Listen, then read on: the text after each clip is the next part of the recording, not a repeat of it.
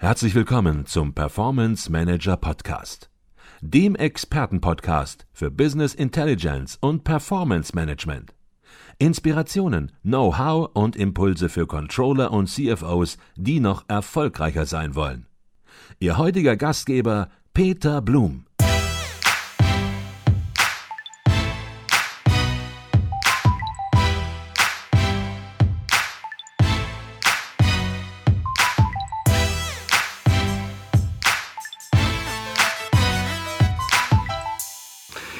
Hört so mancher CEO, CFO, Finanzchef, hört diesen Podcast, hört unser Gespräch und spätestens jetzt ist er alarmiert, weil er feststellt, bei uns in der Controlling-Organisation und vielleicht auch Controlling-Leiter, der das auch jetzt sieht äh, oder hört, äh, sagt, bei uns ist das ganz anders. Ähm, Try and Error, das ist eine Controlling-fremde Denke. Äh, fail und Fail Fast, äh, eine völlig fremde Denke im Controlling. Dort will man präzise arbeiten, exakt arbeiten, Absolut. Fehler vermeiden, ähm, nicht groß experimentell unterwegs sein, sondern auf gesicherten Fakten arbeiten. Alles ja intensiv durchanalysieren mhm. ähm, und versuchen, Ursache, Wirkung entsprechend herauszuarbeiten. Jetzt ähm, überlegt sich natürlich dieser CFO, dieser Finanzchef, Mensch, wie komme ich vielleicht dahin? Ähm, wenn der Weg lang ist, dann sollte ich vielleicht trotzdem starten mit dem Weg schon rechtzeitig, damit ich als Unternehmen entsprechend diesen Wettbewerbsvorteil dann auch habe, aufgebaut habe, den andere noch nicht haben. Jetzt beraten Sie ja auch Unternehmen entsprechend beim Aufbau, bei der Veränderung, bei der aktiven Gestaltung, Umgestaltung dieser Controlling-Kultur. Herr Professor Schäfer, ist es möglich, ja, in, in, in äh, sehr grober Form, weil ich denke, da kann man sehr ins Detail gehen, aber in sehr grober Form ähm, zu beschreiben, welche Schritte ein Unternehmen äh, durchläuft bei der Veränderung so eines äh, Controlling-Kultur-Veränderungsprozesses? Das ist eine gute und schwierige Frage. Ich glaube, wichtig ist zu sehen, dass ich im ersten Schritt wirklich die Awareness habe und die auch ehrlich habe und, und, und, und die Leute auch merken, dass es jetzt nicht das übliche äh, äh, Motivationsprogramm, das dann alle zwei, drei Jahre stattfindet, irgendwo ist. Ich glaube, das ist ein ganz, ganz, ganz zentraler erster Schritt. Und dann gilt genau das, was Ihnen vielleicht ein bisschen generisch vorkommen mag, aber wo man, glaube ich, auf einer generellen Ebene auch nicht so schrecklich viel präziser werden kann. Mhm. Klassisches Change Management, ob das nun so ein Konzept von John Cotter ist oder, oder auch von anderen. Ich muss eben dieses Change-Konzept äh, Schritt für Schritt angehen. Also wer sind die Promotoren hier, wer treibt das voran, wie ist die Guiding Coalition, wer unterstützt das, wie schaffe ich diesen Sense of Urgency, wenn er noch nicht da ist, wie schaffe ich erste Erfolge, damit die Leute motiviert werden, etc., etc., etc. Also Kernarbeit. Und ich glaube, der typische Effekt ist ja der, lass mich das vielleicht mal an einer Anekdote äh, äh, illustrieren. Ein Student hat mich neulich nach einer Vorlesung gefragt, nach dem Motto, Herr Schäfer, ist ja alles super toll in Ihren Vorlesungen, aber die Botschaft ist am Schluss immer, wir müssen die Kultur verändern. Herzlichen Glückwunsch, wie mache ich das denn jetzt im ersten Jahr im Job? Ne? Mhm. Ähm, und wie macht man das denn überhaupt? Ne? Aber, aber insbesondere ich im ersten Jahr im Job ist doch chancenlos. Was soll das denn? Was soll ich denn jetzt machen? Und ja.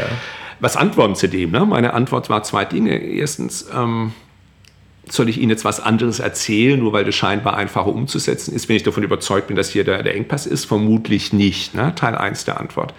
Teil 2 der Antwort, äh, ich kann nicht für alle sprechen, aber ich kann für mich als Führungskraft, kleine Führungskraft in einem kleinen Institut hier von 30, 40 Mitarbeitern sprechen.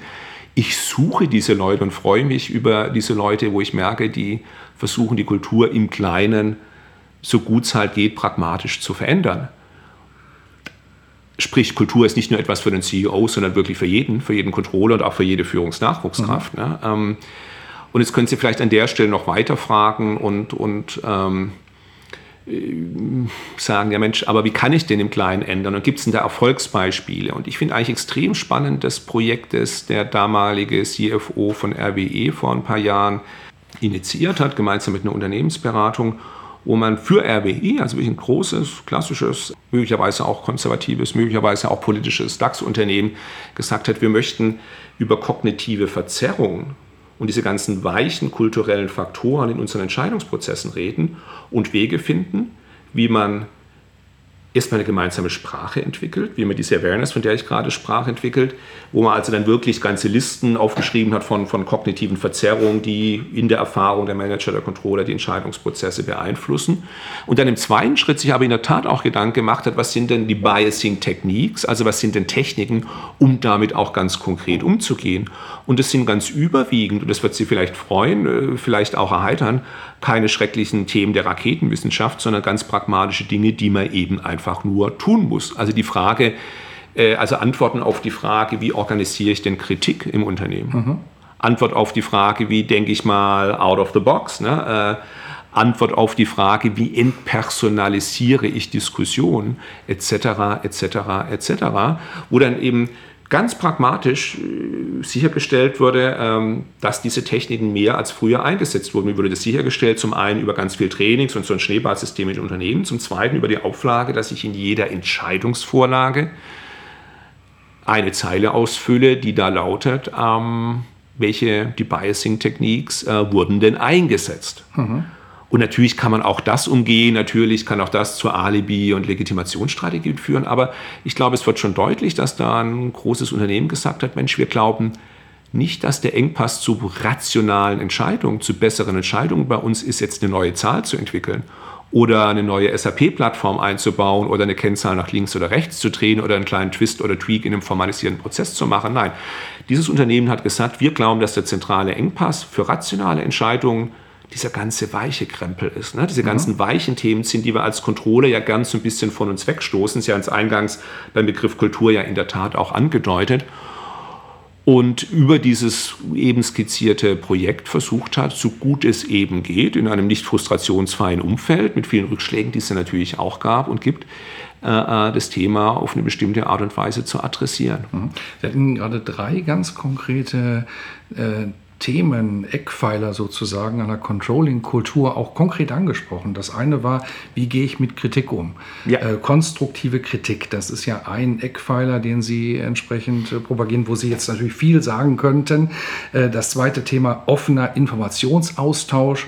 Und das dritte ist natürlich auch dann noch Transparenz. Also nicht alles hinter verschlossenen Türen, keine ähm, äh, ja, Elfenbeintürme aufbauen, sondern Absolut. Transparenz im Unternehmen. Ähm, interessanterweise erscheinen diese Punkte gar nicht so neu, wenn man äh, drüber nachdenkt. Ähm, man könnte sogar, sogar ein bisschen bissig vielleicht sagen oder fragen, hängen da vielleicht die Controller sogar einer kulturellen Unternehmensentwicklung, die schon eingesetzt hat, vielleicht an der Stelle ein bisschen hinterher, sind Controller an der Stelle, ja, ganz bissig formuliert, ganz böse formuliert, Spätzünder? Ach, weiß ich gar nicht, kann gut sein, aber in jedem Fall äh, äh, hängt sie natürlich dem eigenen Anspruch hinterher. Mhm. Und das wäre mir persönlich fast der, der wichtigere äh, Aspekt, vor allem auch der nachprüfbare Aspekt. Ja. Äh, wenn ich Karlshüter von Transparenz und offenem Informationsaustausch, einer Kultur der, der, der Rationalität, der Analyse und damit natürlich auch der konstruktiven Kritik äh, daneben als dritter Punkt vielleicht noch, um es zu vervollständigen, eben auch der Zielorientierung und der Accountability bin, dann muss ich mich natürlich auch genau an diesen Punkten messen lassen und als Beispiel, als Role Model, neudeutsch formuliert, irgendwo vorangehen. Also in diesem Sinne Spätzünder, im Sinne von ne, dem eigenen Anspruch auch kulturell selber gerecht werden. Mhm. Ja, äh, definitiv. Und es ist vielleicht ganz spannend, wir haben das in unseren Workshops auch immer wieder und auch in unseren Befragungen teilweise ähm, gefragt, äh, was glauben Sie denn, liebe Controller, liebe CFOs, wo stehen Sie denn in Ihrem Controller-Bereich in diesen drei Facetten einer Controlling-Kultur? Äh, wo sind Sie da schon weit und wo hängen Sie da vielleicht noch eher hinterher? Und das Interessante ist, dass im Thema Zielorientierung, Accountability die Werte viel besser sind als in den von Ihnen beiden eingangs genannten Bereichen.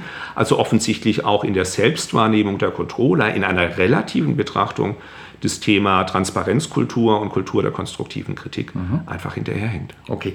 Herr Professor Schau, jetzt haben wir über disrupte Geschäftsmodelle gesprochen. Wir haben darüber gesprochen, wie sich Aufgaben von Controllern wandeln werden, wie sich auch eine Controlling-Kultur ähm, wandeln muss, würde ich fast sagen an dieser Stelle. Ähm, wie sieht es eigentlich bei Ihnen aus im Bereich Forschung und Lehre? Die Erarbeitung von Forschungs- und Lehrinhalten, ähm, hat das sich, verändert sich das auch in den äh, nächsten Jahren oder ist in Ihrem Bereich alles noch so, wie es vor 30 Jahren war? Nee, in der Tat. Das ist vielleicht auch tröstend für den einen oder anderen von Ihnen, dass sich bei uns gefühlt mindestens alles genauso schnell und genauso dramatisch verändert. Ne? Äh, ich glaube, Stand heute, wenn ich das mal mit vor 15 Jahren vergleiche, wurde wirklich fast jeder Stein umgedreht und wir gehen sehr davon aus, dass es für die nächsten zehn Jahre nochmal der Fall sein wird. Lass mich ein paar Beispiele einfach nennen. Ähm, Jürgen Weber und ich sind stolze Autoren des, glaube ich, nach Auflagenzahl und ähnlichen Kriterien mit Abstand führenden Controlling-Lehrbuchs im deutschsprachigen Raum. Sind wir sehr stolz darauf.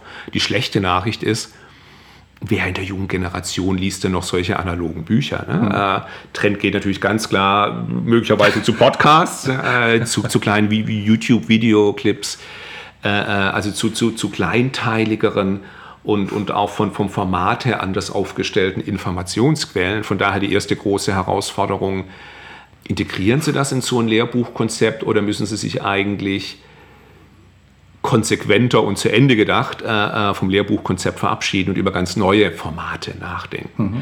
Mhm. Äh, Thema 1, Thema 2, wo wir beim Lehrbuch sind, ist ein deutsches Lehrbuch überhaupt noch die richtige Sprache? Ne? Wir waren eingangs beim Megatrend Globalisierung. Wir sehen auch selbst bei diesen technischen Themen, dass die Standardsprache schon immer weitergehend Englisch ist. Also ein deutschsprachiges Lehrbuch zu veröffentlichen, hm, kann man auch drüber diskutieren.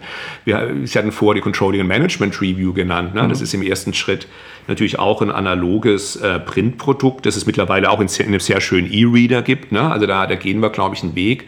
Wir denken parallel aber auch über Plattformkonzepte nach, also auch hier die Art und Weise, wie das Wissen letztlich in die Praxis und in die Studentenschaft transferiert wird verändert sich fundamental. Und wenn ich jetzt sage, transferiert, wird der ein oder andere vielleicht auch hellhörig werden. Nach dem Motto, hat er denn verstanden, dass denn eben in dieser neuen digitalen Welt es eben nicht mehr um ein passives Transferieren von A nach B geht, sondern eben ganz neue Austausch- und Dialogformen äh, möglich sein werden. Und wie geht man denn damit um? Und das sind in der Tat alles Themen und die Liste ließe sich noch beliebig fortsetzen, die uns umtreiben. Wir glauben hier in der WHU, dass MOOCs, über die ja auch viel diskutiert würde, ne? also Massive Open Online Courses, nichts ist, was im Zentrum der Veranstaltung stehen wird. Äh, da sehen wir eher den Einsatz in, in vielleicht im propädeutischen Kontext, im vorbereitenden Kontext, also rein digitale Konserven, sage ich mal, mit mehr oder weniger interaktivem Charakter. Mhm. Aber wir glauben schon, dass wir in der Lehrvermittlung noch am Anfang eines Denkprozesses stehen, wo wir neue Formen der Interaktion digital, analog angehen.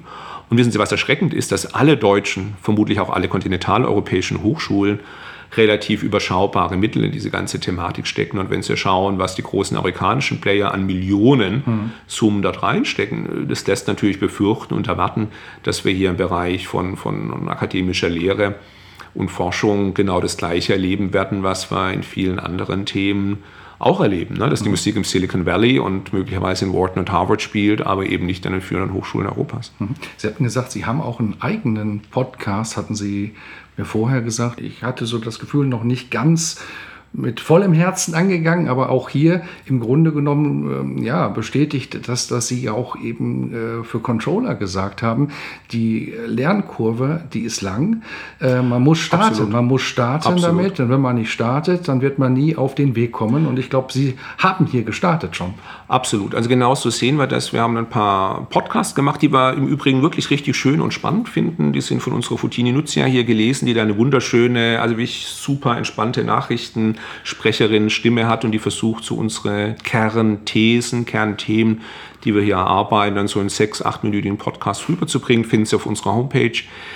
Das andere, wo wir experimentieren, sind auch kleine YouTube-Clips. Da haben wir vielleicht auch schönes Beispiel für dieses Test Learn angefangen äh, damit, dass wir uns ad personam vor die Kamera gestellt haben waren dann gar nicht zu 100% glücklich mit dem Ergebnis, wenn ich das ganz ehrlich berichten darf, und sind dann mittlerweile dazu übergegangen, so kleine Cartoons zu machen. Mhm. Ne? Äh, ne? So diese, diese Wischbilder und ähnliche Konzepte haben jetzt zur Digitalisierung auch so ein kleines Clip gemacht, das wirklich so die, die Logik eines, eines Computerspiels und die, die, die Optik eines Computerspiels aufnimmt.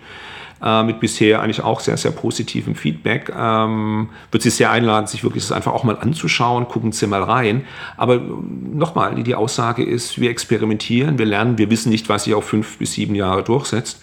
Äh, von daher versuchen wir, all diese Wege zu gehen mit dem Privileg im Hintergrund, dass wir hier ein relativ großes Institut sind, also auch bis zu einem gewissen Punkt die Ressourcen ähm, aufbringen können, um uns diesen relativ aufwendigen Weg des Experimentierens auch wirklich zu erlauben. Und alle Links, die Sie gerade genannt haben, ob das nun der Podcast-Link war oder der YouTube-Link, den werden wir natürlich in den Show Notes bringen, sodass Sie da sehr, sehr schnell hinkommen. Die letzte Frage, die letzte Frage in unserem Podcast ist immer die gleiche. Und äh, die möchte ich natürlich auch unbedingt Ihnen stellen. Mhm. Ähm, unser Podcast, der Performance Manager Podcast, wird gehört von jungen CFOs, von Controllern, von Menschen, die im Unternehmen Verantwortung tragen, die Karriere machen wollen natürlich auch.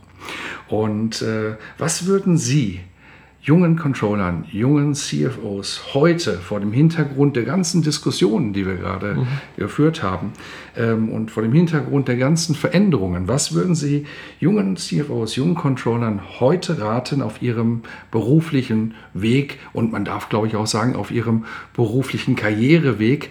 Was sollten Sie beachten, damit es in die richtige Richtung geht und ja, damit äh, der Job auch ein Erfolg wird? Also ich sage meinen Studenten hier immer, und ich denke, das gilt vermutlich für, für junge High Potentials in der Finanzfunktion ganz genauso, ähm, versucht den schwierigen Weg zu gehen.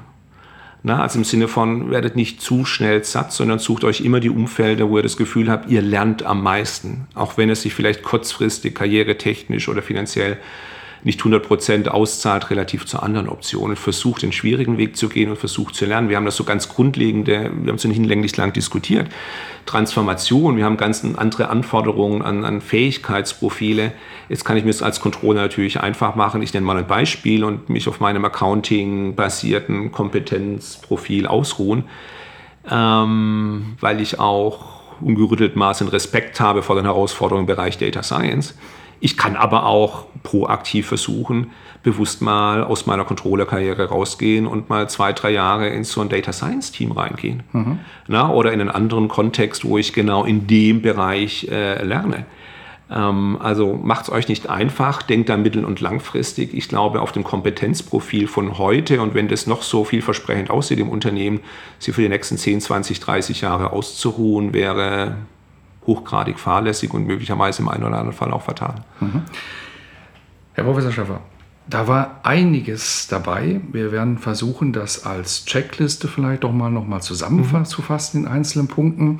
Ähm, vielleicht eine Sache, die gar nicht abgestimmt war, aber die mir gerade gekommen ist bei Ihrem Einwurf Lernen, da wo es am schwierigsten ist. Ähm, man braucht die Informationen dazu und Sie haben auf dem Controller-Kongress in München einen sehr guten Vortrag gehalten und haben dann im Anschluss daran auch einen Foliensatz bereitgestellt. Ähm, diesen Foliensatz, können wir den verwenden? Würden Sie den bereitstellen unseren Hörern zum Download? Ja klar, gar kein Thema, können wir gerne machen. Und äh, was vielleicht auch noch, wo Sie die Brücke gerade bauen, äh, sehr schön ist in diesem Foliensatz zu sehen, ganz am Ende äh, steht eine Folie, die ein Framework aufzeichnet, das wir hier in der WHU entwickelt haben, wo wir sagen, was sind denn so die acht Bausteine äh, einer, einer möglichen Antwort der Controllerschaft auf die digitale Herausforderung. Ich glaube, wir haben jetzt in unserem Gespräch die allermeisten Facetten in der Tat auch diskutiert und angesprochen, aber was Sie dort eben sehen, ist wirklich nochmal das Framework, nochmal, wenn Sie so wollen, die Zusammenfassung, vielleicht auch der ein oder andere kleinere Aspekt, den wir jetzt noch gar nicht streifen konnten in der Kürze der Zeit. Ähm, und da komme ich auch wieder zurück auf, unsere, ähm, auf unseren Einstieg. Ne? Also der Controller ist tot, es lebe das Controlling, wie geht es eigentlich weiter mit dem Controller und wie auch immer. Ich glaube, die gute Nachricht ist, unabhängig davon, wie man diese Perspektive auf sich 20, 30 Jahre sieht, wenn Controller, oder im ersten Schritt die schlechte Nachricht, lassen Sie mich umdrehen, wenn Controller nichts tun, sind Controller viel, viel schneller tot. Gute Nachricht ist, ich glaube, man kann schon einige Dinge unternehmensübergreifend definieren, die in unterschiedlicher Priorisierung, in unterschiedlicher Reihenfolge, in unterschiedlicher äh, Dringlichkeit in den Unternehmen gemacht werden können und gemacht werden müssen äh, aus dem Controlling heraus.